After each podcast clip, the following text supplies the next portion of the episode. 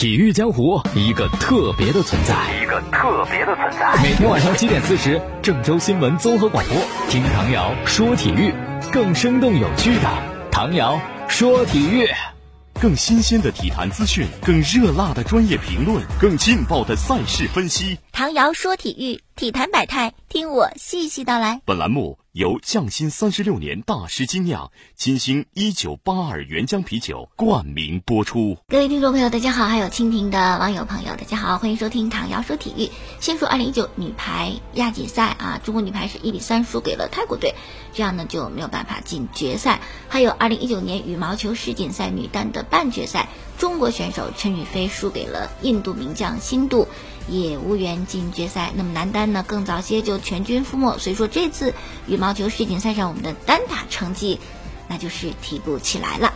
再说一位羽毛球选手，来自巴西，他的名字叫做伊戈尔·开略。他出名应该是在一六年的里约奥运会，因为他那会儿讲一句很有名的话，就是“我不想去贩毒”。因为开略来自里约的贫民窟，他就讲啊，小时候家门口旁边毒贩子就在交火，他就不敢出门，因为他不知道出去以后是不是还可以活着回来。从那个时候开始，他就下定决心：一，我不能贩毒；二。我要通过另外一种方式改变我的命运。那什么方式呢？就是练习羽毛球。后来就红了嘛啊！随着里奥运会他出名以后，法国羽毛球国家队向他敞开大门，他就跟着法国队训练一年。然后呢，凭借他的努力，凭借他的天赋，世界排名从六十多位提升到三十九位。后来，巴西羽毛球协会呢就给他请了一位丹麦的教练，然后他还参加了去年的羽毛球世锦赛。为什么能够接触羽毛球这项运动？要感谢他的父亲，他是十二岁的时候开始练羽毛球的。他的爸爸在他们贫民窟的房子的屋顶上面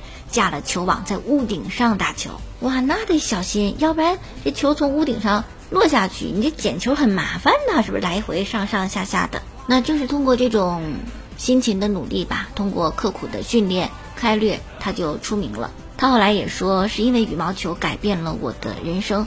但我觉得他更要感谢他的父亲，因为他的父亲叫做奥利维拉，带领他走进羽毛球的世界。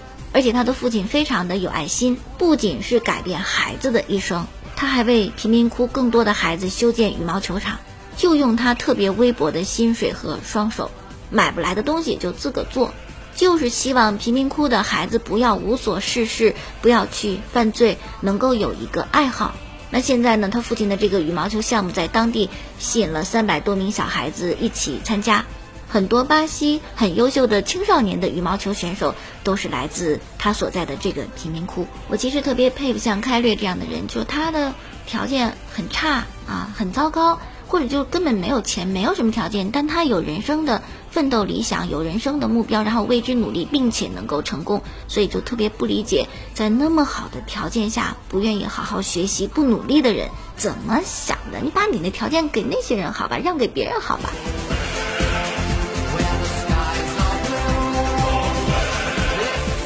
好了，再来关注中国足球啊！三十五人的集训名单在前几天已经出炉了，结果两个人没有能够入选，引发了大家的争议。一个是恒大的守门员刘殿座，是恒大的主力门将。当曾诚有伤的时候呢，刘殿座挺身而出啊，然后表现特别出色，导致曾诚复出以后根本就没有位置了。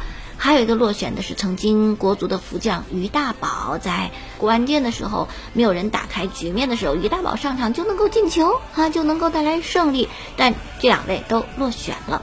至于刘殿座为什么落选，虽然媒体议论纷纷，都在猜，可是呢，谁也猜不出里皮到底是怎么想的。而这于大宝的落选呢，好像能够想到答案啊，比如说足球名嘴董路就认为。虽然于大宝呢称之为福将啊，关键时刻拯救过国足，但他在北京国安已经改造成后卫了，进攻属性在减弱，而且现在锋线有超强的规划球员艾克森，所以呢于大宝不受青睐也是理所应当啊。好吧，于大宝给了一个解释，那么刘殿座呢？嗯，也许是对手太弱是吧？第一批名单用不着征召他。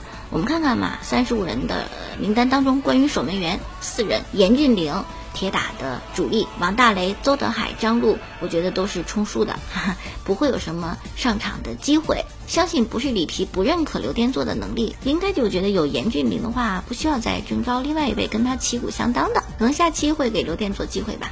但即使我们这个想一个解释，相信刘殿座心情不会太好，因为毕竟进入到国家队这是一个荣誉，是吧？主教练心里眼里都有你，郁闷怎么办呢？有时候可以喝一杯酒，匠心三十六年大师精酿金星酒吧原浆啤酒，但只是舒缓心情，千万不要买醉啊！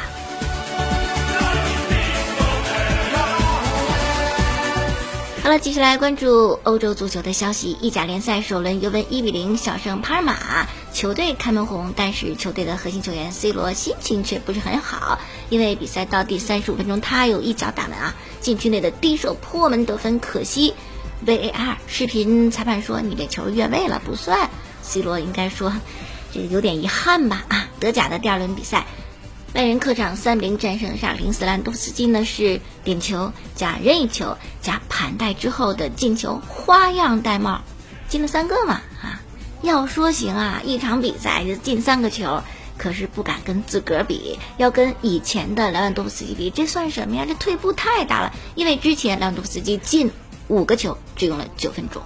再说英超啊，切尔西客场三比二险胜诺维奇，切尔西两度领先。诺维奇两度扳平，后来终于是有亚布拉罕啊再进一球反超了比分，三比二锁定胜利。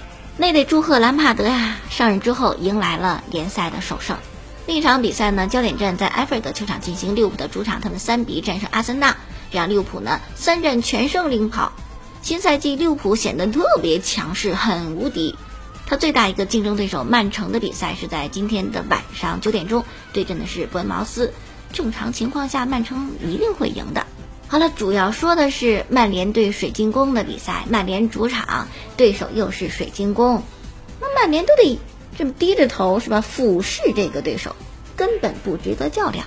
可是呢，最终比赛结果，曼联输了，被绝杀了。九十三分钟，对方的进球，这可是二十八年来水晶宫首次战胜曼联呐。所以索尔斯克亚又创造了一个历史哈。所以呢，也别先提着我怎么振兴曼联了、复兴曼联了，你努力让球队活下去，这才是要紧的事儿。那么这场输球呢，得有人背锅吧？是谁呢？想当然，博格巴呀！你粘球，你被抢断，然后对方就打进了，都是因为你的失误啊！似乎相似的剧本又在上演，因为上个赛季博格巴就是这样的嘛。有球迷就吐槽啊，我老早就说了，博格巴不走，曼联他就重建不了。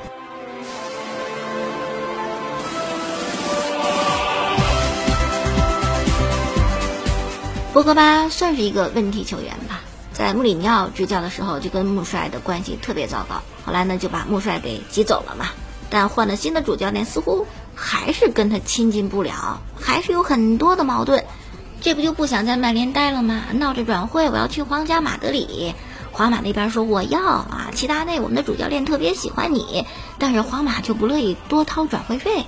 也没有实打实就说我们就谈转会这事儿，所以博格巴呢去皇马一时半会儿估计也走不了，那就赌气啊，就跟曼联闹啊，不好好踢，耍态度，结果这不点球不进，正好给人把柄。更糟的就是，本来这曼联点球不该博格巴踢，他是抢过来的，抢过来之后又没踢进去，你你看你这不是招人骂吗？有一位球迷就此就写篇文章啊，说没有金刚钻别揽瓷器活啊。可是博格巴是那偏揽瓷器活啊，这说明什么？说明他缺乏应有的自知之明。对狼队这场比赛踢平了，如果不是博格巴显着自己怎么样似的，把这点球机会抢过来，那曼联就能赢啊，有可能就实现七百零二天以来首次登上联赛榜首的机会。结果都被博格巴给浪费了。球迷就说博格巴太任性，但这是让主教练索尔斯克亚给惯的，怎么就那么喜欢他呢？怎么就由着博格巴耍性子呢？点球踢不好就不让踢，不就完了吗？特别简单，也不用什么刻苦训练，就不让你踢得了。哎，可能是球迷的心声让曼联主教练索尔斯克亚听到了。反正前不久有一消息，说是索尔斯克亚剥夺了博格巴的点球权。这个决定一出来，哗，全队震惊。一方面队友是想看博格巴会有什么样的反应，一方面就觉得，哎呦，索尔斯克亚有点悬呐，你这不是撕破脸跟博格巴闹吗？连穆里尼奥都闹不过博格巴，就为此下课，这这样闹起来，你这帅位也不保呀。可是，就当这个索帅剥夺博格巴点球权的新闻只传了一天以后，又有一个消息出现了啊！是在赛前的新闻发布会上，索斯克亚呢面对记者提问，就是不明确指定谁是第一点球手，他就说啊，博格巴呢今后还会主罚曼联点球的，拉什福德和博格巴呢都会踢点球的，看起来呢就在和稀泥。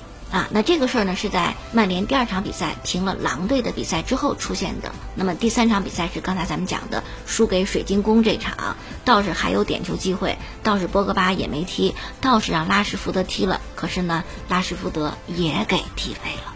由此可以看出啊，曼联这个队球队的整个心态呀、氛围呀不是特别好，大家没有感到愉快。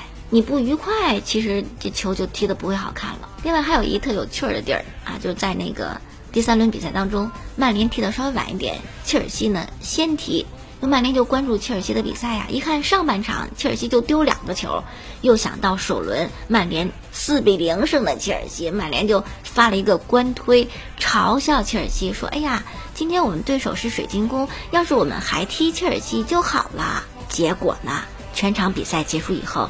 人家切尔西赢了，你输了，简直是吧？现世报，让你笑话别人，然后你闹一大红脸，真不知曼联哪来底气？开玩笑，我这尴尬了，我都想喝一杯了。匠心三十六年大师精酿，金星九八二原浆啤酒。